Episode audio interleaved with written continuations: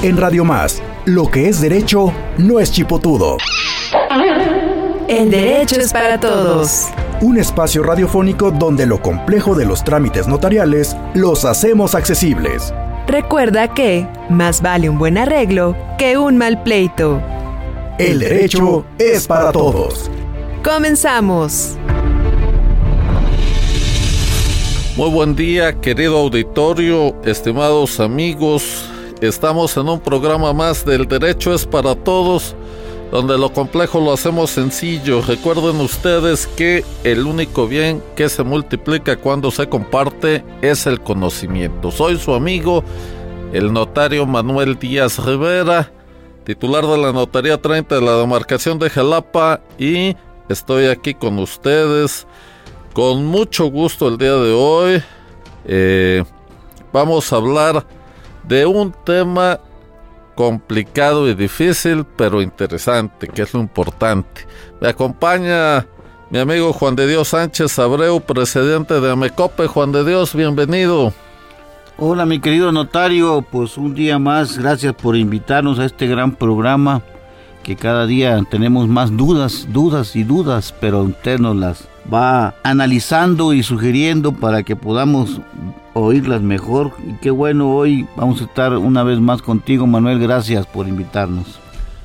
Pues eres como Santo Tomás, mi querido Juan, con muchas dudas, pero eso es lo que nos hace aprender los cuestionamientos. Muy bien, pues estimado auditorio, hoy traemos un tema que no es agradable, pero sí necesario y que es el impuesto en la enajenación de inmuebles. Entonces, la enajenación es hacer ajeno. Todos los casos aquellos donde un bien inmueble se enajena. ¿Como cuando? Pues cuando lo vendemos es lo más común, pero también cuando lo donamos. También cuando lo permutamos, lo cambiamos por otro pero también se hace ajeno un inmueble cuando el dueño fallece por intestado o testamentario. Esto es cuando no deja testamento y cuando sí deja testamento. Entonces, en todos esos casos tenemos una enajenación de inmuebles. Y esto es muy importante, estimado auditorio, porque pues llegamos generalmente a una notaría y planteamos el caso y pedimos un presupuesto. Y nos dan una cantidad. Y generalmente mucha gente piensa que esa cantidad es para el notario. ¿No? Y dice, oiga, pues bájeme tantito, ¿no? Disculpe, pero pues no estamos en el mercado, no es un tema de este de, que yo estoy produciendo algo y veo si puedo no bajarle.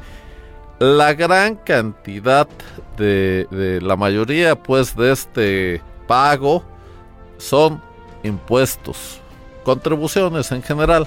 Y ahorita vamos a ver esto que vamos a enterar. Pero esas contribuciones, esos impuestos, usted, estimado auditorio, Juan, se pueden deducir de impuestos porque son gastos. Entonces, esto es importante. Eh, mucha gente no tiene actividades económico, eh, económicas por las que pague impuestos, pero la mayoría sí. Esta población económicamente activa y deben de tener sus comprobantes. Entonces, esto es lo importante. Porque eso yo le pagué al notario 20 mil pesos y me dio una factura por 5 mil. Bueno, porque todo lo demás va respaldado en los recibos de Hacienda, en los recibos que nos da la tesorería municipal y que deben de ir a nombre del contribuyente. ¿Para qué? Para que en un momento dado en su declaración de impuestos pueda meter esos comprobantes. Entonces hay muchas cosas interesantes aquí. La primera y la primera recomendación, porque luego se nos pasan muchas cosas, a veces no son muy importantes, pero a veces sí, e influyen en lo que tenemos que pagar al final del ejercicio fiscal. Entonces, mira, vamos a empezar con el que vende. El que vende obtiene un ingreso. Esto es muy importante porque fíjense, querido auditorio Juan, que esta semana tuve un caso de una persona que le vamos a poner un nombre ficticio, don Procopio.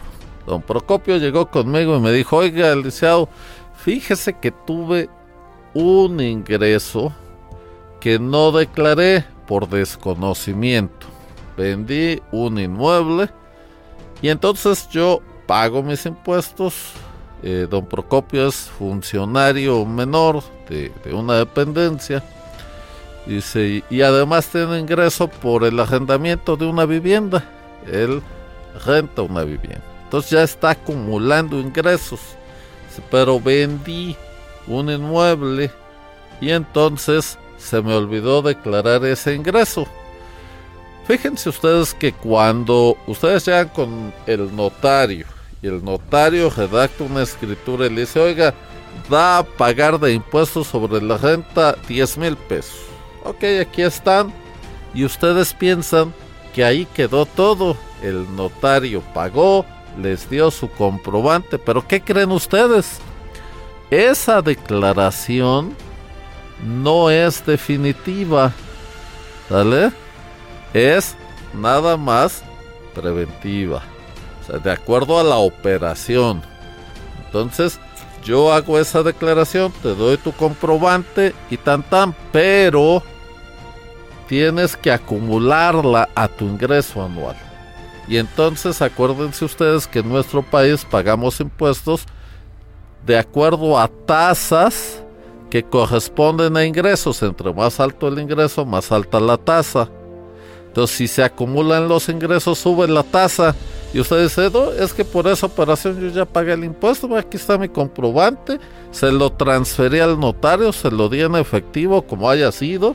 Y él me dio mi comprobante y aquí está. Sí, nada más que don Procopio no sabía que había acumulación de ingresos. Y cuando hizo su declaración, el contador dijo, tienes que pagar tanto más. Pero, espérame, yo ya pagué. No, pagaste provisionalmente, pero al acumular tus ingresos, da otra tasa, caes en otra tasa y por lo tanto te falta pagar esto. Entonces, querido auditorio Juan, ese es el tema de hoy tenemos que ayudarle a don Procopio a que de sus avisos. Todo ingreso necesita una declaración informativa anual. Señor Hacienda, fíjate que en el año pasado este, tuvo estos ingresos por estos conceptos. Porque acuérdense ustedes que lo que no le avisamos a el SAT, Hacienda, ellos lo toman como un ingreso no declarado. Y si es ingreso no declarado, le debemos 16% de IVA y 31 a 35% de tasa, si mal no recuerdo, de impuestos sobre la gente. Ya en un programa, acuérdate Juan, querido auditorio, que les había yo comentado. Eh, los impuestos son situaciones de hecho que la ley determina como eh, grabable. Compro un vehículo nuevo, entonces tengo que pagar un impuesto sobre adquisición de vehículos nuevos. ¿Ok? Este, compro un objeto eh, que no sea alimento, que no sea medicina, entonces lo que hago es pagar el impuesto al valor agregado. Está usted escuchando El derecho es para todos. No te quedes con las dudas, ¿por qué? Para uno que madruga, hay otro que no se duerme. Envíanos tus preguntas al WhatsApp 2281 380854. El derecho es para todos. Continuamos.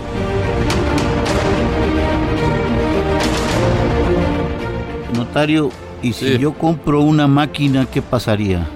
lo mismo, este, tenemos que pagar el impuesto al valor agregado, 16% eh, de IVA. es el impuesto al consumo. Entonces hay que entender esto. El IVA, perdón, el IVA lo que graba es el consumo y el impuesto sobre la renta lo que graba es el ingreso. Entonces, pero lo que tenemos que hacer como país, con todo respeto y que me meta la política este, tributaria, es que queremos promover el consumo o la producción, porque tal parece que lo que queremos es eh, frenar la producción y promover el consumo. Esa pregunta hay que, la dejo ahí nada más al aire, no es el tema, pero es importante, ¿verdad? ¿Qué queremos promover? ¿Qué queremos sancionar? ¿Qué queremos apoyar? ¿Qué queremos frenar? El consumo o la producción, ¿vale? Pero bueno, eh, ¿alguna otra pregunta, Juan? Te veo dudoso el día de hoy. Sí, sí, porque todos los días aprendo algo nuevo contigo, pero a la vez me quedo con muchas dudas que yo sé que usted me la va a despegar seguido notario. Primero, decirles que en la notaría 30 de Manuel Díaz sí hay descuentos. Él dice que no, pero si hay descuentos. Si usted va. No, pero solo en los programas que el gobierno del Estado nos indica. y, hay, entonces. con mucho gusto, además. Y lo otro, pues, don Procopio es el nombre de mi suegro, no será que anda vendiendo mis bienes de mi suegro, yo no me he dado cuenta, ¿no? Entonces... Este, yo creo que algo por ahí hay de eso. Yo creo que don Procopio va a tener que informarme porque al final va a tener es tu representante legal. Va a tener que pagar muchos impuestos. Pues es bueno eso que nos dices de los impuestos porque al final uno se confía en la compra y como dices tú, al, al, fin de año tenemos que pagar más impuestos y nadie nos, nadie nos informa de eso a veces. Sí, fíjate que yo, por ejemplo, tengo la costumbre de medir con el contador que me lleva estos temas a final de cada mes cómo ando en ingresos y en gastos, porque si necesito hacer un gasto, ver si lo hago este mes, lo hago al siguiente. Eh, la ley lo que te dice es que no debes defraudar pues al fisco. Pero lo que tú sí puedes hacer es una planeación financiera de tus gastos y tus ingresos. ¿Para qué? Pues para aprovechar las oportunidades que te da la ley fiscal. Muy bien, pero ya para entrar en materia, este querido auditorio, hay un concepto general que se llama contribuciones. ¿De qué vive el gobierno? ¿De qué vive el Estado mexicano? Eh, pues de nuestras contribuciones. El dinero no se imprime solito y se genera y ya, hay que generarlo a través de qué? De la riqueza y del trabajo. Pero estas contribuciones es lo que nosotros aportamos y muchas veces mucha gente ni siquiera sabe o se entera que lo está haciendo. Entonces estas contribuciones se dividen a su vez en impuestos, derechos, productos, aprovechamientos y contribuciones por mejoras. Cada uno es distinto. Nos interesan aquí fundamentalmente dos conceptos, los impuestos y los derechos. Para no este, llenarlos de información, los impuestos es una carga que debemos de pagar por situarnos en una eh, en una una situación, perdón por el pleonasmo, estar en una situación que la ley dice que debe ser grabada, que debe de pagarse un dinero por estar en esa situación. Lo decía yo hace un momento, compramos un vehículo nuevo, hay un impuesto a la adquisición de vehículos nuevos y entonces hay una tasa que dice, es en el caso este, debes de pagar tanto. Hay una base grabable. Ah, ¿cuál es? El valor del vehículo. Oye, vale 100 mil pesos, tu tasa es del 10%, pues pagas 10 mil pesos, ¿no? De 100 mil pesos, etcétera. Entonces, ese es el impuesto. Y el derecho es una contraprestación por un servicio que nos presta el Estado ¿Quieres una licencia de manejo? Pues te cuesta mil pesos, ¿no? Si no la quieres, no pagas nada. Si la quieres, vas y lo pagas. Esa es básicamente la diferencia, ¿verdad? Muy bien. ¿Alguna duda, estimado Juan, hoy que estás dudoso? este, no, pues al oírte, eh, cada vez me, me, sorprendo en verdad de nuestro país, que somos un país que pagamos muchos impuestos y como dices, a veces ni cuenta nos damos que estamos pagando algún impuesto, ¿no? Y es importante que, que, tú cada día nos digas la diferencia. Ahorita me quedó muy claro lo que es el impuesto y el derecho, ¿no? El derecho es. cuando compras algo o adquieres algo, como una licencia que dices tú, algún alguna situación y el otro impuesto, bueno, pues es cuando tú tienes que grabar o pagar algo que... Te ubicas en una situación de hecho que la ley graba. Así es. Muy bien. Muy bien. Está usted escuchando El derecho es para todos. No te quedes con las dudas, porque...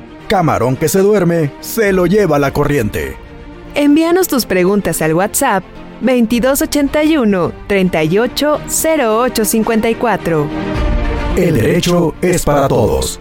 Continuamos.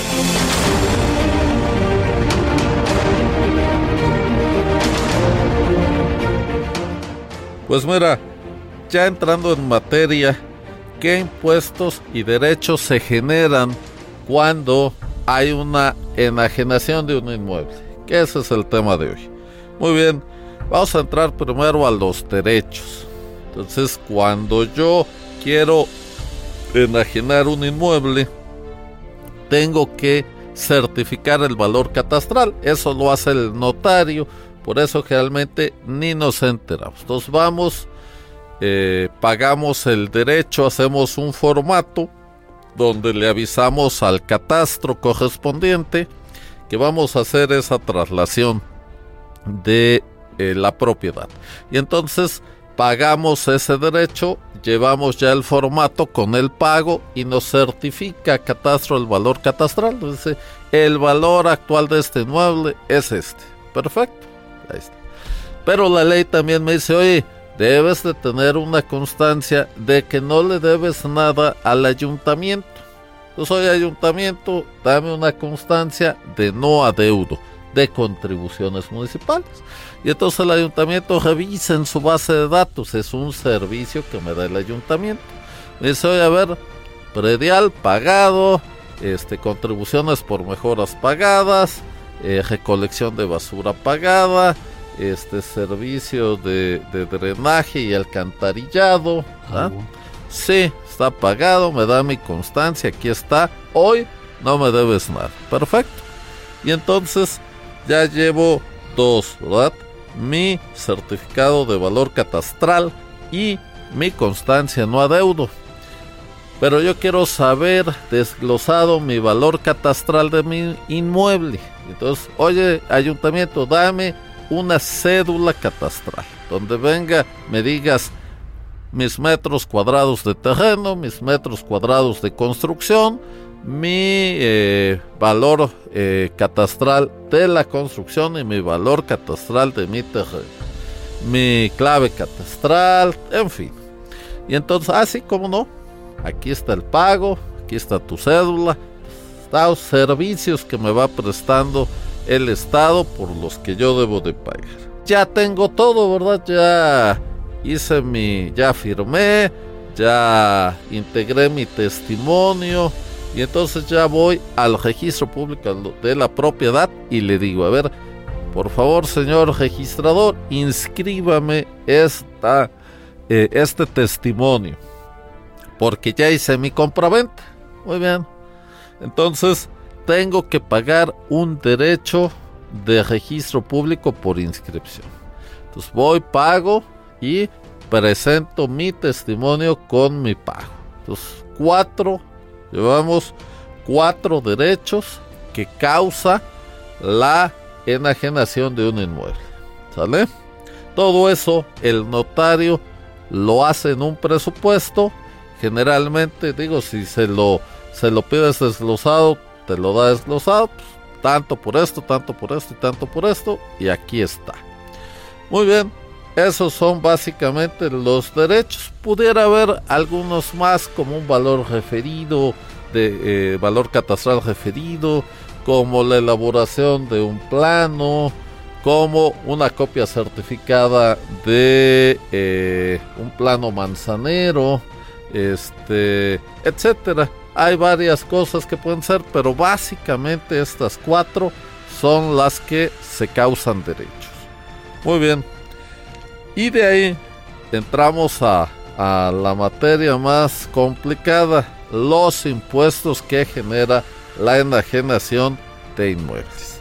El primero es el traslado de dominio, que realmente eh, el nombre del impuesto aquí en Veracruz está mal, porque lo que se graba no es traslación de dominio, tal pareciera que quien debe de pagarlo es el que traslada. Lo que realmente graba este impuesto es la adquisición de la propiedad porque lo paga el que adquiere, de acuerdo al Código Hacendario Municipal. Y recuerden ustedes, querido auditorio y Juan de Dios, que en Veracruz hay un Código Hacendario Municipal para todos los municipios que no tienen su propio código.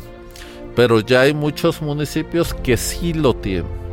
Y que la tasa del impuesto sobre la traslación de dominio depende del municipio.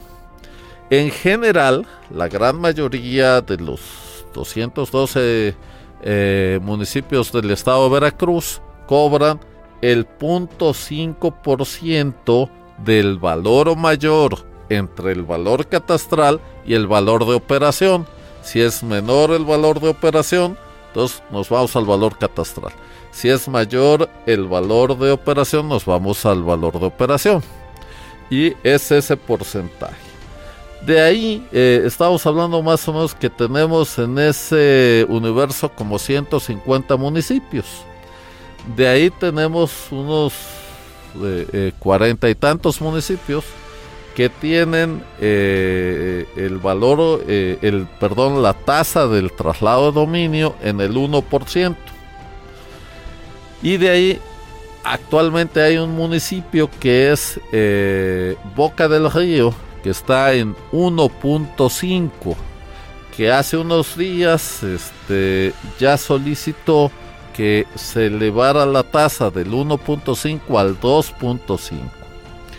Y el municipio de Veracruz, que actualmente está en el 2%. Entonces, para que usted sepa y calcule cuánto tiene que pagar. Muy bien. Ese es el impuesto sobre la traslación de dominio. Si usted hizo como don Procopio una enajenación en los últimos tres años, usted tiene derecho a que lo que haya pagado se lo compensen en un nuevo pago. Si está vendiendo más caro, pues algo va a pagar, pero si pagó mil pesos y hoy tiene que pagar dos mil, esos mil pesos se le descuenta si estás dentro de los tres años siguientes a la fecha en que hiciste ese pago. Es una ventaja que nos da la ley y que pues, se puede aprovechar. ¿Qué hay que hacer? Acreditar ese pago, ¿verdad? Con una copia de, del recibo cuando pagamos, para que el ayuntamiento verifique y haga el descuento. Muy bien, pues ese es el impuesto sobre traslación de dominio. Este, y en otros estados tiene nombres distintos.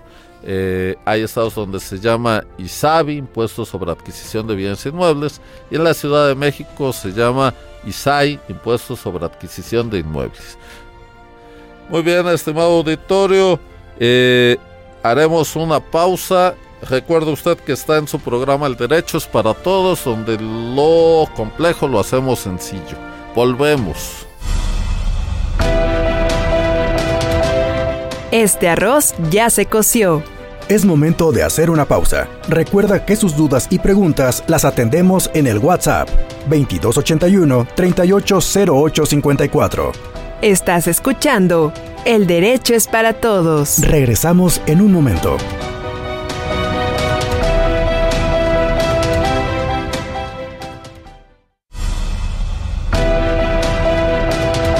Estamos de vuelta en El Derecho es para Todos. Envíanos tus dudas y preguntas al WhatsApp 2281 38 08 54. Todos coludos o todos rabones. El derecho es para todos. Continuamos.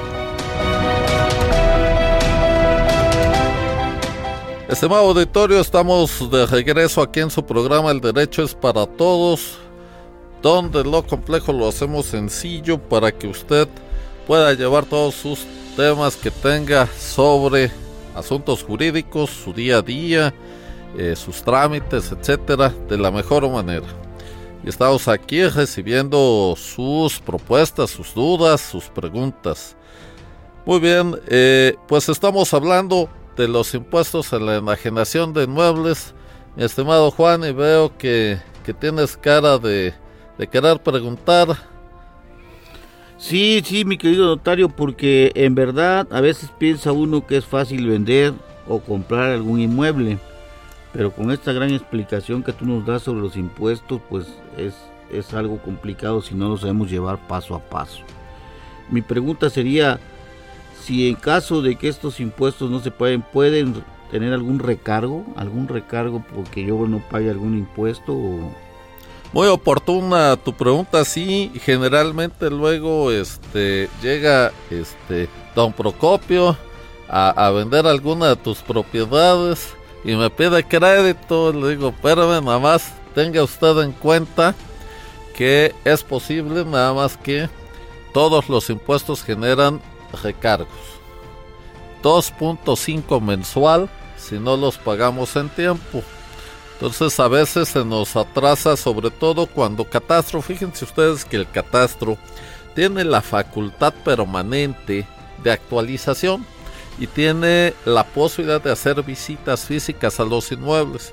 Y a veces se saturan como eh, a finales de año, a principios de año, en cambios de administración, se les acumulan las visitas físicas, tardan en ir y eso evita que, que nos certifiquen el valor a nosotros los notarios y no podamos hacer pagos inmediatos.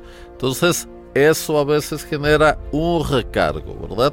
Este que está fuera de nuestro alcance a veces cuando fijan la fecha de visita, pues don Procopio anda de vacaciones en Cancún, ¿verdad? Entonces no va a la visita, no puede certificar el valor catastro y nos atrasamos. Entonces recuerden ustedes que todo impuesto, incluido desde luego el traslado de dominio, causa recargos al 2.5 mensual. Entonces hay que tener cuidado con este tema considerarlo para que no se desajuste nuestro presupuesto. Muy bien, pues aparte del traslado de dominio, fíjate eh, Juan, estimado auditorio, que existe el IVA, el impuesto al valor agregado en la enajenación de inmuebles. No es muy común, solamente se paga cuando en el inmueble hay construcciones no habitacionales porque el suelo está exento de IVA, pero la construcción no. Sin embargo, la construcción para uso habitacional está exenta, pero la construcción no habitacional no está exenta y paga 16% de IVA. ¿Como cuál? Bueno, pues desde luego eh, un estacionamiento, un local comercial, incluso un hotel que no es una casa habitación, es, es comercial, su habitabilidad es comercial y hay disposición expresa que dice que el hotel sí paga el IVA. Obviamente la construcción del hotel, cualquier construcción no habitacional que tengamos paga IVA. Entonces tenemos que tener cuidado en este aspecto. Muy bien.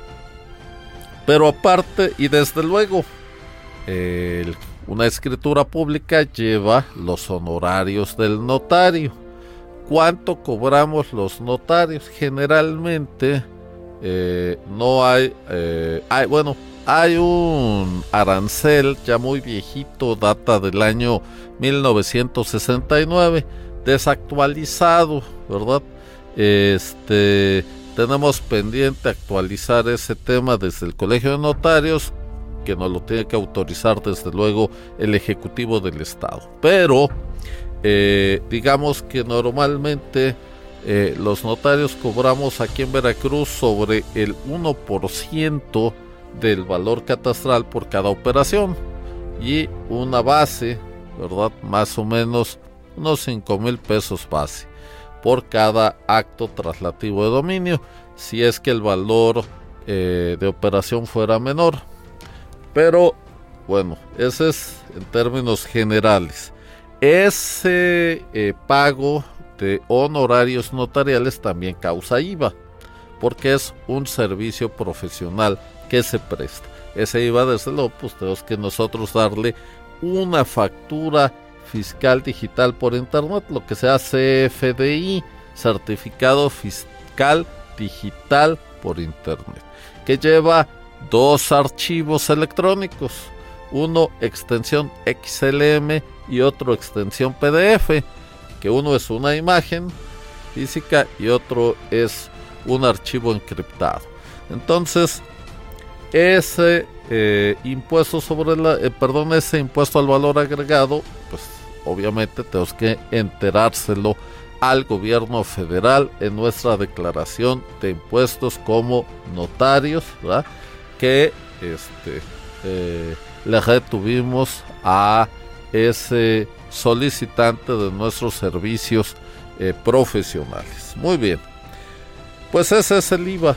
Y entonces pasamos a lo que es más importante en estos casos, que es el impuesto sobre la renta. Ya aquí, estimado auditorio, Juan de Dios, hemos hablado algo del impuesto sobre la renta, pero es importante repasar.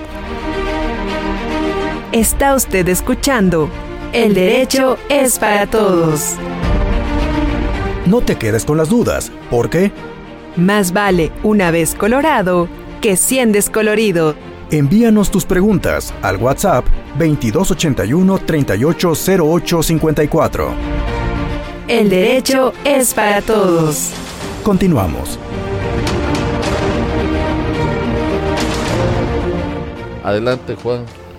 Hoy vine muy preguntón y en verdad eh, quisiera yo nada más que me aclararas sobre la construcción de no habitación. A ver, un ejemplo si yo tengo mi casa y en mi casa se me ocurre en un espacio hacer un local para poner un negocito, ese ya no es habitacional y ahí es donde voy a pagar el 16% de impuestos. Es correcto, solamente de la construcción de ese local. De ese local. Y ahí tenemos dos opciones. Me da el, el avalúo de esa, de esa construcción, de ese local. Porque fíjate que hay algo interesante el techo de ese local puede ser el piso de una habitación. Ah, Entonces, esa es la parte donde Catastro tiene que identificar bien, aunque también pudiera ser un avalúo para efectos fiscales, no cualquier avalúo, que me dé un valor distinto. Eh, ese avalúo lo debe de hacer un corredor público que es su función natural del corredor, fungir de evaluador y fungir de intermediador comercial. Nada más que por ahí de los años 90, un secretario, creo que se apellidaba Puche, se enojó mucho porque en algún momento creo que falleció su papá, le este, hizo algún trámite notarial en ese sentido, según una leyenda urbana y entonces dijo, le voy, siendo secretario de entonces Comercio y Fomento Industrial, la desaparecida Secofi. Entonces se molestó y dijo, pues ahora los cogedores también van a tener fe pública. Y efectivamente se presentó una iniciativa de ley, se les dio fe pública y ahora ellos también pueden hacer muchos temas eh, notariales que no se llaman escrituras, sino pólizas que vamos a, invitar a algún amigo cogedor, que este, su actividad es muy interesante. Este, pueden hacer también dar fe de actas en sociedades, todo lo relativo al comercio menos eh, enajenación de inmuebles. si vamos a constituir una sociedad anónima, por ejemplo, donde se aporta un inmueble, ellos no pueden entrar a esa parte. Eso es reservado a los notarios. En materia de comercio, los corredores y los notarios tenemos una competencia concurrente, tanto ellos como nosotros podemos participar en esa materia. Una, una, duda de los corredores.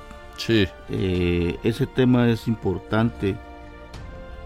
El notario, para ser notario tienes que ser licenciado en Derecho. Es correcto. ¿Y para ser corredor? No necesariamente, puedes tener otras profesiones también. Perfecto, sí, es una gran diferencia eso. Así es. Mucha gente no lo sabe. Sí, como no. Muy bien, pues entonces este pasamos al impuesto sobre la renta. Estimado auditorio, ya les he comentado en otras ocasiones que el impuesto sobre la renta no es por arrendamiento necesariamente, sino que es el impuesto a la ganancia.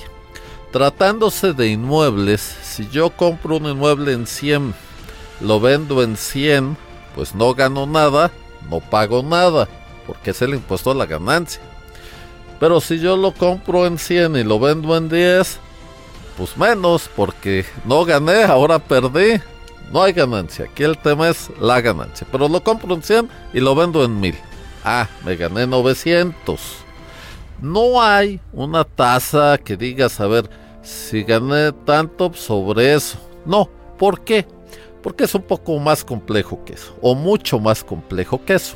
Para hacer el cálculo, ahí sí lo podemos hacer a mano y nos llevamos varios minutos. Pero ahora tenemos sistemas informáticos que nos permite hacerlo en menos de un segundo y alimentando un programa, que es generalmente como lo este, calculamos.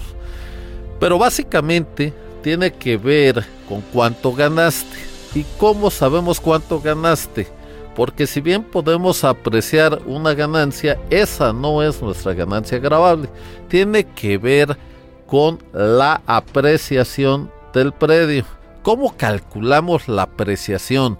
Pues con los índices nacionales de precios al consumidor de los meses que lo tuvimos en la propiedad. ¿Sale? Que es un poquito complejo. Y segundo, eh, la construcción se deprecia. 3% anual, hasta un 20%, hasta, hasta un 80%, dejar un 20%. En fin, son algunas reglas ahí un poquito complicadas. Lo importante de esto es saber si tenemos una ganancia grabable. Si la tenemos, sobre esa aplicamos una tasa. ¿De cuánto es esa tasa? Bueno, pues depende del monto de la ganancia. A mayor ganancia, mayor tasa. ¿Sale? Entonces, ese, ese es básicamente lo importante. Pero lo importante también es que yo como notario, cuando te hago un cálculo de impuestos sobre la renta por enajenación de inmuebles, te tengo que dar tu cálculo. Y tú me tienes que firmar ese cálculo. ¿Sale? No es un tema así que no, pues lo que el notario diga, ¿no? Y ya, no, hay una técnica exacta, concreta de cómo calcular. De manera tal que si tú vas conmigo aquí y vas con un notario de Tijuana, el cálculo debe ser exactamente el mismo. Ni un peso más, ni un peso menos. Vale la pena aclarar que hay dos formas de calcular. Con unas tablas y con índices nacionales de precio al consumidor. Pero al final te da casi lo mismo. Pudiera variar unos centavos y rara vez un peso. Entonces, de, y, tú puedes optar por el que quieras. Entonces, si te da un poquito menos uno, ese lo puedes aprovechar y estás dentro de la ley. No pasa nada. Está usted escuchando. El derecho es para todos. No te quedes con las dudas, ¿por qué? Para uno que madruga, hay otro que no se duerme. Envíanos tus preguntas al WhatsApp 2281 380854. El derecho es para todos. Continuamos.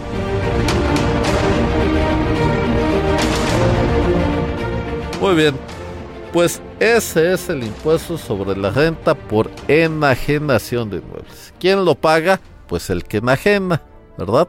Y con eso repetir nada más, este estimado auditorio Juan de Dios, que es un pago provisional. Hay que revisar toda tu declaración anual, ver si subiste de ingresos al año y caes en otra tasa y tendrás que complementar tu pago de impuestos.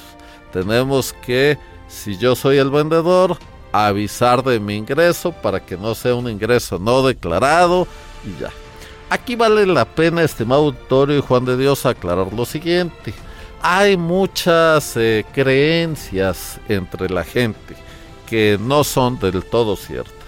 Entonces realmente la gente llega y te dice, ese Procopio que hoy está de moda aquí entre nosotros, y te dice, oye, licenciado, quiero que me recomiende qué es mejor, la donación o la compraventa. No, señores, no es que es mejor, es lo que es. ¿Qué está usted haciendo? Está dando un inmueble a cambio de un dinero, pues está usted vendiendo. Está usted dando un inmueble en forma gratuita, pues está usted donando. No hay más, ¿sale? Y mucha gente piensa que la donación es más barata que la compraventa. Tampoco es cierto. La donación tiene sus impuestos y la compraventa tiene sus impuestos. Y hay una donación que está exenta de impuestos sobre la renta por adquisición, que vamos ahorita para allá, que es la que se hace entre familiares, de, entre parientes en línea recta. Acuérdense ustedes que hay dos tipos de líneas principales en el parentesco, la recta y la colateral. Entonces, ¿quiénes son mis familiares en línea recta? Mi padre, mi abuelo, mi bisabuelo mi hijo, mi nieto. ¿Sale? Hacia arriba y hacia abajo sin limitación de grados. ¿Ok? Esa es mi línea recta de parientes. Y mi colateral, pues mis hermanos, mis tíos, este, mis sobrinos, todo esto. Y aparte, este, lo que le preocupó en otro programa a Juan de Dios, eh, tenemos línea recta en el parentesco por afinidad. ¿Quiénes son mis parientes por afinidad? Mis suegros, mis cuñados. Entonces, ¿quiénes son mis familiares en línea recta por afinidad? Mis suegros. ¿Quiénes son mis parientes colaterales por afinidad? Mis cuñados. ¿Sale? Entonces, este impuesto sobre la renta por adquisición está exento en familiares en línea recta. Y la ley no distingue. Y donde la ley no distingue, no tenemos por qué distinguir nosotros de manera tal que Juan de Dios le puedes donar a don Procopio sin problema y ya no le estás pidiendo cuentas de tus inmuebles. ¿Cómo ves? No, ese Procopio cada vez se gasta más mi dinero, andaba en Cancún, dices, ¿no? No, va a acabar conmigo ese Procopio, ¿no? Oye, notario, pues cada día me, me, me sorprendo y a la vez me convenzo de que tengo que acudir a un notario para que me oriente, me ayude a vender o a enajenar algún ¿Cómo no? La recomendación siempre nuestra es que acudan con el notario de su confianza y él tiene el conocimiento necesario para asesorarlo de la mejor manera. Está usted escuchando El derecho es para todos. No te quedes con las dudas, ¿por qué? Camarón que se duerme, se lo lleva la corriente. Envíanos tus preguntas al WhatsApp 2281 380854. El derecho es para todos. Continuamos.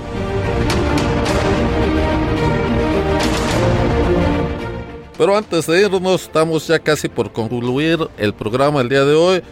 Hablar de dos temas importantes. Eh, el impuesto sobre la renta por adquisición. ¿Cuándo pagamos el impuesto sobre la renta por adquisición? Cuando nos sacamos la lotería, cuando encontramos un tesoro, cuando prescribimos un inmueble. Acuérdense ustedes que por el transcurso del tiempo nos podemos hacer dueños de un inmueble si es que nuestra posesión de inicio fue en carácter de dueño, fue originaria. Esto es, alguien que renta un inmueble, alguien a quien le presta un inmueble, nace con una posesión derivada y esa posesión jamás puede prescribirse, no puede hacerse dueño. ¿Sale? No se vayan a emocionar los que están rentables. Es que el notario Manuel Díaz nos dijo que podíamos hacernos dueños. No, señores.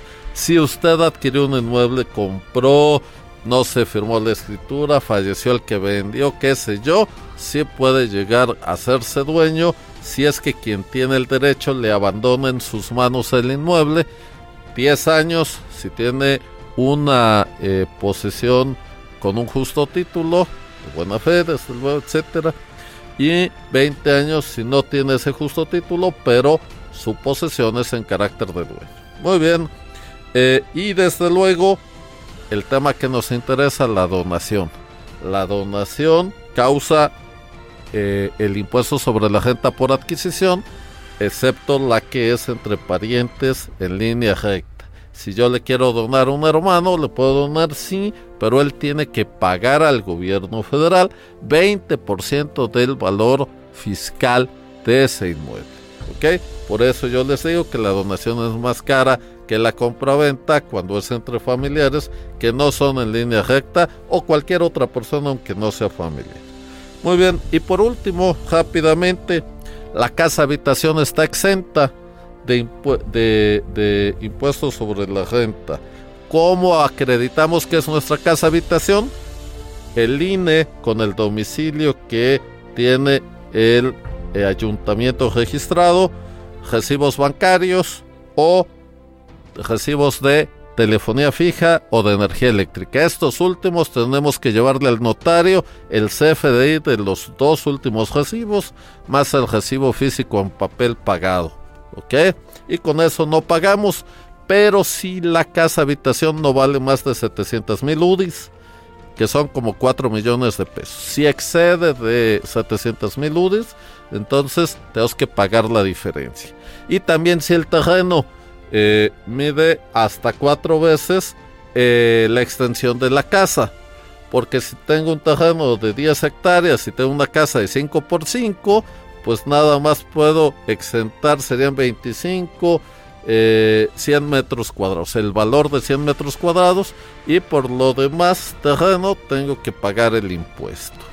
Muy bien, estimados amigos, querido auditorio, Juan de Dios Sánchez Abreu, gracias por tu acompañamiento el día de hoy y recordarles que estamos en el programa El Derecho es para Todos, donde lo complejo lo hacemos sencillo y accesible para que usted pueda hacer sus trámites, su día a día y por qué no defenderse de la mejor manera posible. Recordarle, estimado auditorio, que el único bien que se multiplica cuando se comparte es el conocimiento. Soy su amigo el notario Manuel Díaz Rivera y estamos en el programa El Derecho es para Todos. Muy buen día. Esto fue El Derecho es para Todos un espacio radiofónico donde lo complejo de los trámites notariales los hacemos accesibles. Recuerda que más vale un buen arreglo que un mal pleito. Esperamos tus dudas y preguntas al WhatsApp 2281 380854. El derecho es para todos. No dejes para mañana lo que puedas hacer hoy.